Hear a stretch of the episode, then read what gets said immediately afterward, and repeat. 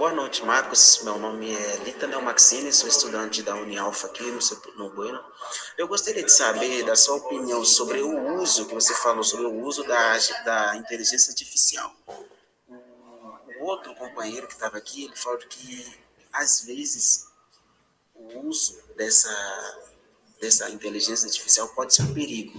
Mas qual é a sua opinião sobre isso? Porque você falou que geralmente ele vem com a manual do uso, que como nós ficamos usando, então fica manipulando as nossas necessidades. Qual é a sua opinião sobre isso? Acho que a inteligência artificial, como ela tem a capacidade de mudar a percepção e o comportamento das pessoas, isso é um risco, né? mas o uso também traz benefícios.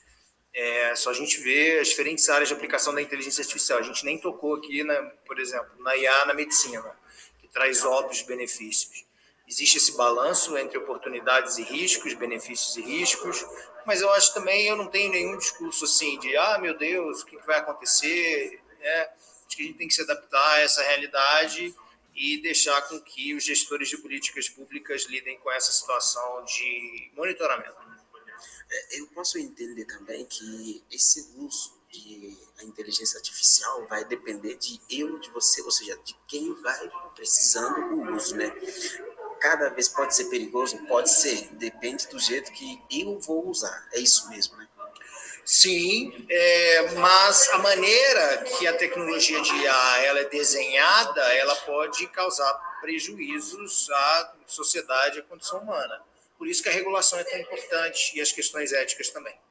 Pois é, então eu vejo que a inteligência artificial, eu não sei se você pode perceber isso, mas na, na, na área de jornalismo, por exemplo, o chat GPT começa a criar uma dificuldade. Por exemplo, se eu vou lá criar uma matéria no chat GPT, eu preciso confirmar depois para poder conseguir bater os dados. Caso contrário, pode gerar um problema. O que você vê sobre isso? Sim, mas eu também acho que o trabalho de apuração jornalística ficou mais fácil, porque agora ele tem uma plataforma que consolida dados, é, uma grande massa de dados. Antigamente, o trabalho de apuração era bem desestruturado. Mas você concorda também que precisa, ou seja, fazer um apuro mais alto sobre os dados também? Ah, sim, mas é, o ChatGPT ele vem é, melhorando, né, de acordo com as suas versões. Ou seja, dá mais liberdade. Sim. Então, foi um prazer, muito obrigado. Eu espero ver você de novo mais uma vez aqui, ok? Obrigado.